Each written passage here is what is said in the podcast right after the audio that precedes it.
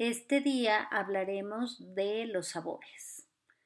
Sabe a... Mm, a veces es muy difícil describir un sabor, principalmente cuando pruebas un alimento nuevo para ti. Esto es porque los sabores, sean naturales o artificiales, son producto de una combinación de cientos de sustancias químicas.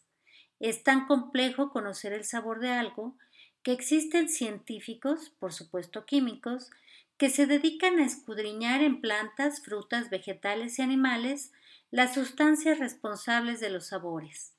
Este interés se debe a que, una vez conocidas las sustancias que dan el sabor, ellos pueden diseñar sus propios sabores para usarlos en productos como golosinas, pastas de dientes, cosméticos, jarabes y hasta en condones. ¡Wow!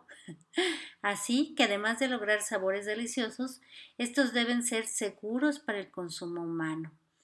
Un laboratorio típico que se dedica a analizar y crear sabores usa alrededor de 2.500 sustancias químicas artificiales o naturales. El reto de esos químicos es encontrar una mezcla perfecta para agradar a nuestro paladar.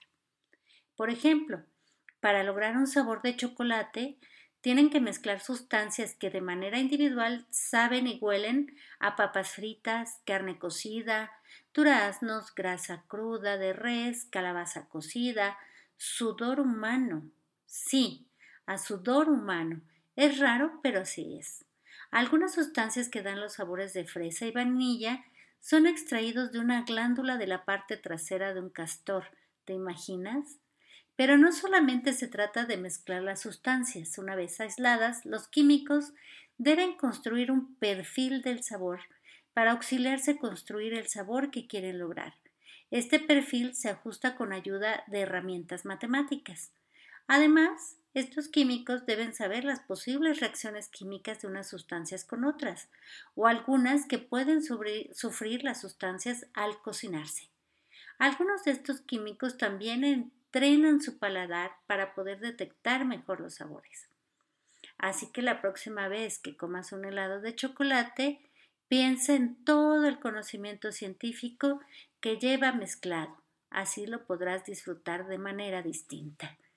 Nos escuchamos en la próxima.